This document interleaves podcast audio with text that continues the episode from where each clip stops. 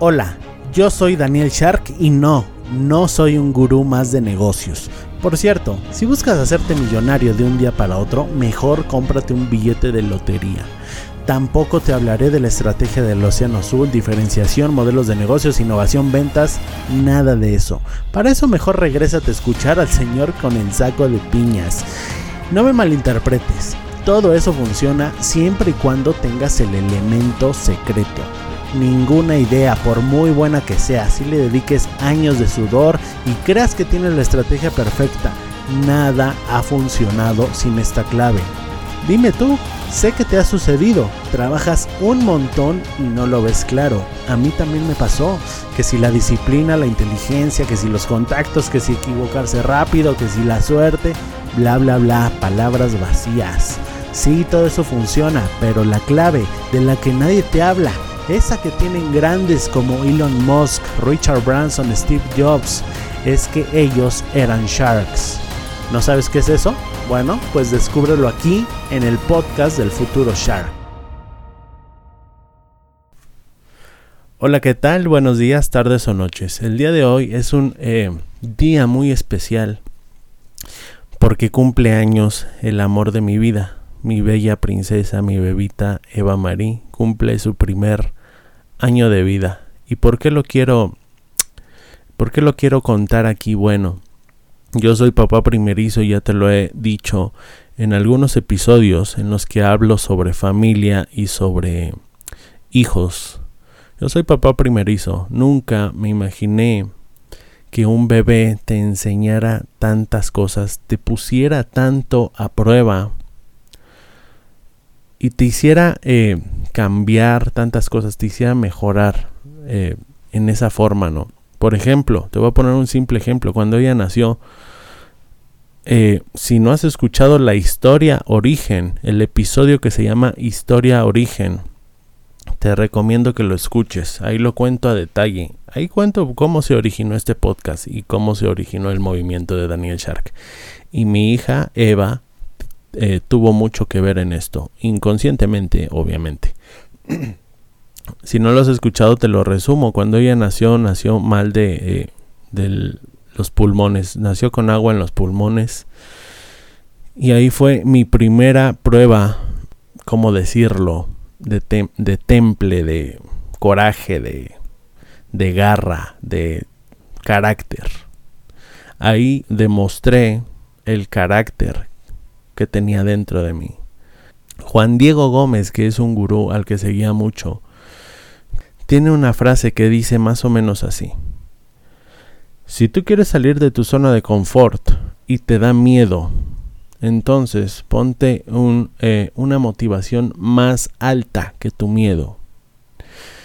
Supongamos que quieres atravesar una cuerda una cuerda floja que está entre dos edificios y a ti te dan miedo las alturas.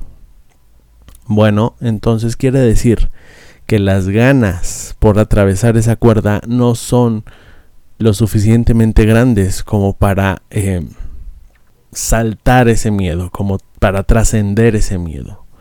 Sin embargo, si en esa cuerda, si en esa cuerda floja que quieres caminar, se encuentra tu hija o tu hijo pequeño al que amas tanto. Créeme, créeme que sí tendrás miedo, pero aunque tengas miedo, eh, esa motivación te va a hacer olvidar tu miedo, te va a hacer trascender ese obstáculo, te va a hacer saltar ese obstáculo y el miedo se te va a olvidar. Y básicamente eso pasó conmigo cuando ella nació.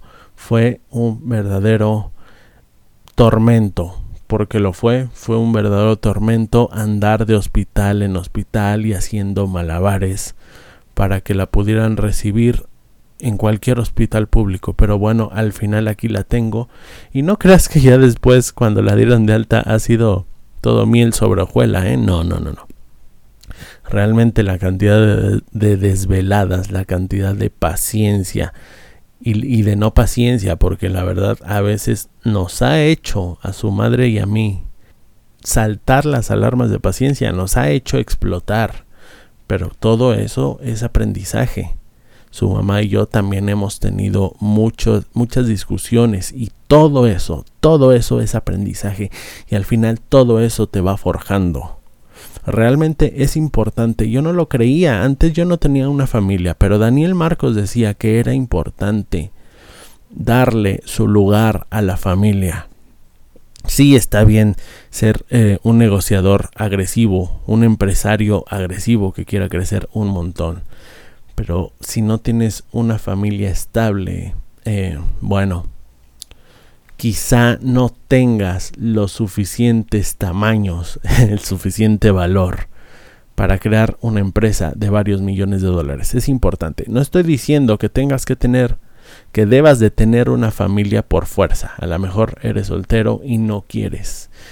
Y realmente, si no quieres tener una familia, te, te pido que te enfoques en ti, en mejorar, en mejorarte a ti mismo mejorar como persona, en tu desarrollo personal y obviamente en tus habilidades de eh, empresario. Sin embargo, si ya tienes una familia, si ya la tienes o estás a punto de tenerla, te invito a que le des el lugar que se merece, a que los eh, hagas parte de tu visión empresarial.